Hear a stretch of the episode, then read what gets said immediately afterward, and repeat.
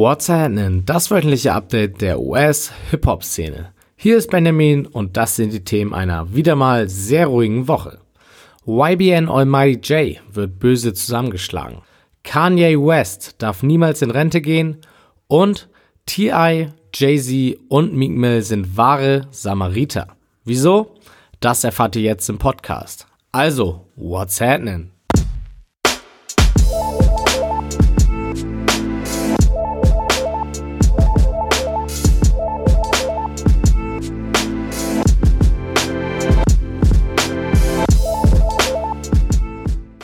Das Thema R. Kelly lässt uns vorerst wohl nicht mehr los. Auch diese Woche gab es wieder zahlreiche Updates. Zuerst erschien das erste TV-Interview von ihm seit den Anklagen gegen ihn und ja, ich glaube, ihr habt alle die Videoclips von ihm gesehen, wie er weinend seine Unschuld beteuert. Im Grunde genommen hat er im ganzen Interview nur versucht, die Opferrolle einzunehmen und zu sagen, dass andere Menschen ihm was Schlechtes wollen und Unrecht antun. Abgekauft haben ihn das allerdings wohl die wenigsten. Und als wäre all das noch nicht genug, gab es ein ähnlich abstruses Interview kurze Zeit später von seinen zwei aktuellen festen Freundinnen. Die unterstützten nämlich Kelly und meinten, dass sie nicht gegen ihren Willen in seinem Haus festgehalten werden. Im Gegenteil.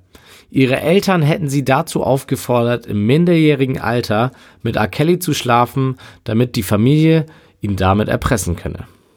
Yep, da fällt mir auch nichts mehr zu ein. Aber das war auch noch nicht alles von R. Kelly in dieser Woche. Übers Wochenende musste der nämlich nochmal ins Gefängnis, weil er mit seinen Unterhaltszahlungen nicht mehr hinterherkam. 161.000 Dollar standen offen und R. Kelly ist aktuell bekanntlich bankrott. Zu seinem Glück bezahlte aber eine unbekannte Person die Summe und R. Kelly konnte das Gefängnis wieder verlassen. Aber nur, um die nächste Hiobsbotschaft zu erhalten. Ein weiteres Sextape von ihm und einer Minderjährigen soll aufgetaucht sein. Wow. Kann man den jetzt nicht einfach hinter Gittern stecken und dann da lassen? Auch Kanye West befand sich diese Woche mal wieder in den Headlines der News Outlets. Allem Anschein nach hat er nämlich einen Vertrag unterschrieben, der besagt, dass er niemals in Ruhestand treten darf. Klingt komisch, scheint aber wohl so zu sein. Fraglich, warum man in erster Linie überhaupt so einen Vertrag unterschreibt. Aber immerhin scheint er jetzt die Ungerechtigkeit erkannt zu haben und klagt gegen diesen Vertrag. Aber Kanye wäre nicht Kanye, wenn er mit dieser Klage nicht viel mehr vorhätte. Viel mehr, wie zum Beispiel zum Held aller Künstler aufzusteigen. Wie das? Indem er sich auf eine uralte Klausel beruft, die besagt, dass Künstler nicht mehr als sieben Jahre an einen Vertrag gebunden sein dürfen. Aktuell gilt diese Regel nämlich für alle Künstler außer Musiker.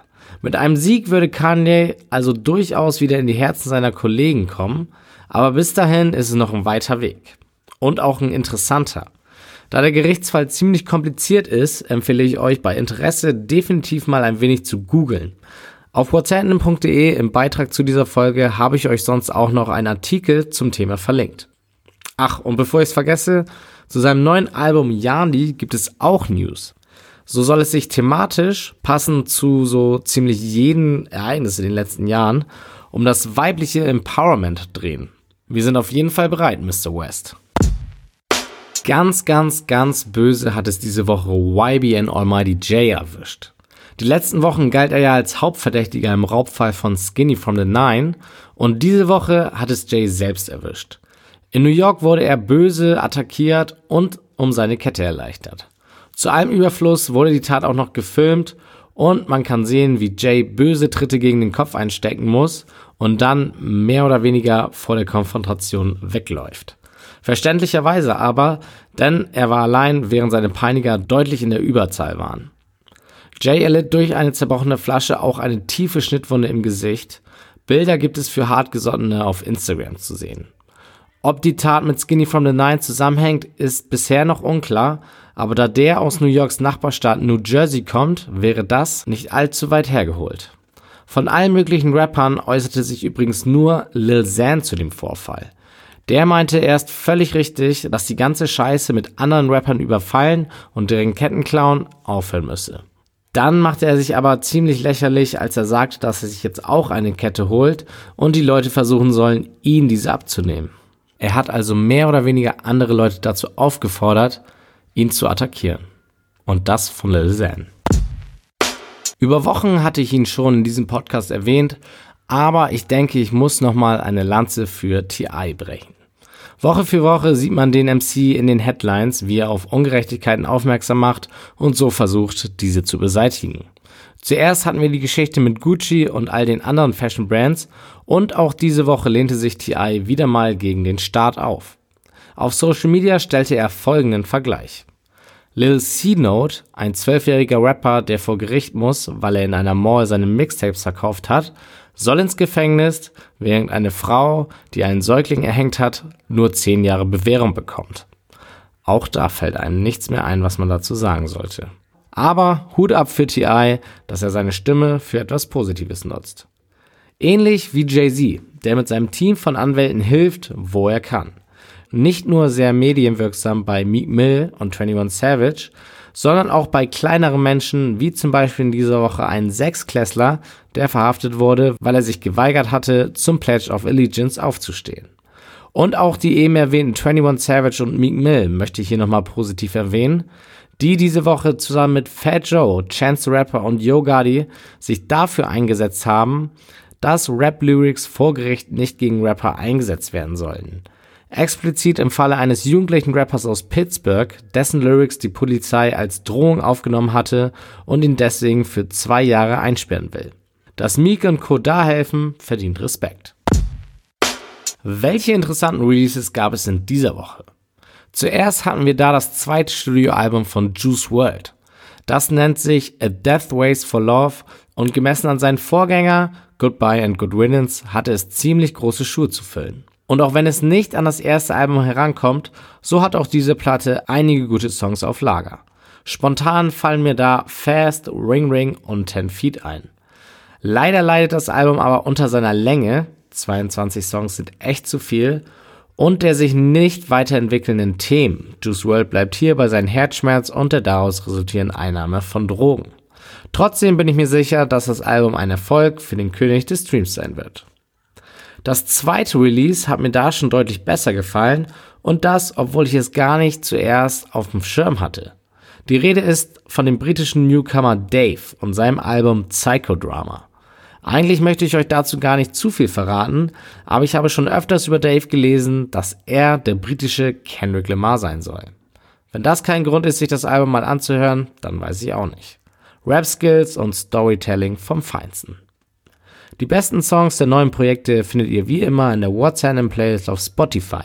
Den Link dazu gibt es auf whatshappening.de im Beitrag zu dieser Ausgabe. Für diesen Freitag, den 15.03., sind leider noch keine Projekte angekündigt. Aber das muss nichts heißen, denn sowas wird gerne schon mal genutzt für einen Surprise Drop.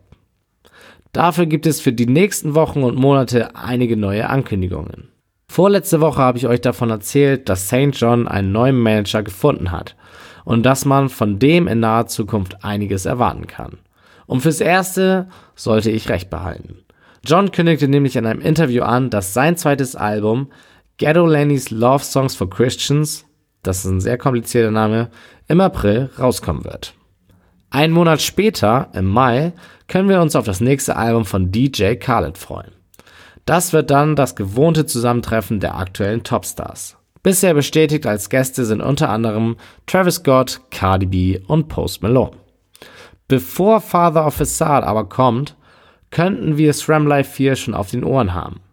Denn Ray Srammet haben angekündigt, dass sie das Album gerade beendet haben und dementsprechend sind wir wohl nah vor der Veröffentlichung. Und kurz vor Redaktionsschluss dieser Ausgabe wurde es nochmal wild. Kendrick Lamar hat seine Social Media Profilbilder durch ein schwarzes Bild ersetzt. Was könnte das bedeuten? Erstmal muss es nichts bedeuten, aber das letzte Mal, als er das getan hat, hat er kurz darauf Damn veröffentlicht. Newsflash. Etwas ungewöhnliche News gab es diese Woche von Future.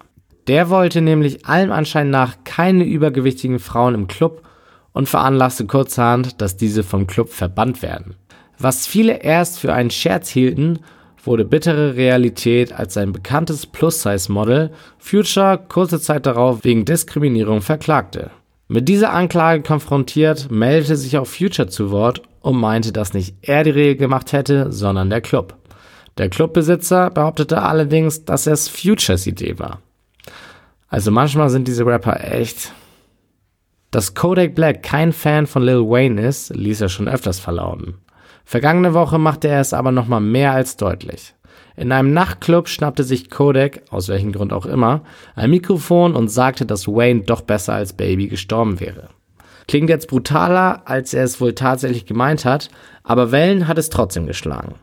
Und anscheinend hatte Kodak auch nicht auf dem Zettel, dass seine Tour diese Woche in New Orleans, Lil Waynes Heimatstadt, anfängt.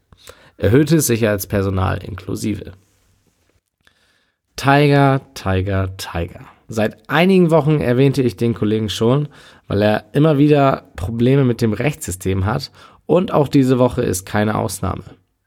Weil er nicht zum Gerichtstermin erschienen ist, hat der Richter kurzerhand einen Haftbefehl auf ihn ausgestellt und seine Kaution auf 250.000 Dollar festgelegt. Ob es da nicht cleverer gewesen wäre, einfach zum Termin zu erscheinen? OG Mecco gewann 2014 mit You Guessed It, ein richtiger Hit. Seitdem hat man von den Rapper aus Atlanta nicht mehr ganz so viel gehört. Vor allem in den letzten Monaten wurde es ruhig um ihn. Er selbst gab jetzt bekannt, wieso. Er leidet aktuell unter einer Krankheit, die seine Haut auffrisst. Das hört sich nicht nur krass an, das sieht auch krass aus. Mako postete gleich ein Foto von sich, welches wirklich nichts für schwache Nerven ist. Glücklicherweise befindet er sich aber auf dem Weg der Besserung. Trotzdem wünscht man ihm nichts anderes als eine schnelle Genesung. Ich weiß nicht, wie vielen von euch Yellerwolf noch ein Begriff ist, aber vor ein paar Jahren war der recht erfolgreich. Und jetzt startet der bei Eminem gesignte Rapper ein kleines Comeback. Bald erscheint sein neues Album und wie generiert man heutzutage am besten Promo? Richtig, indem man ein paar bekannte Rapper namentlich erwähnt und disst. Lustigerweise hat sich Yella mit MGK, G-Eazy und Post Malone drei weiße Rapper ausgesucht und ja, mal sehen, wo das noch hinführt.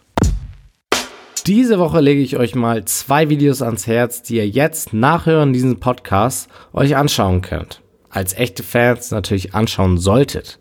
Zuerst haben wir einen siebenminütigen Freestyle von Calvin Cold. Nicht nur, weil der Freestyle ganz nice ist, sondern auch, weil Calvin den im Studio des legendären Tim Westwood abgeliefert hat, solltet ihr euch den unbedingt anschauen. Das würde ihm auf jeden Fall einige neue Fans bringen. Das zweite Video ist wieder ein wenig Eigenwerbung, denn es geht um mein First Listen Review zu Offsets Album Father of Four. Der ist jetzt bei YouTube online und wenn ihr wissen wollt, welches Migos Album für mich das beste ist, dann schaut euch das mal an. Alle Links zu den Empfehlungen findet ihr auch auf whatsapp.de im Beitrag zu dieser Sendung. Und damit entlasse ich euch für diese Woche. Folgt at whatsapp PC bei Instagram und bis zur nächsten Woche reingehauen.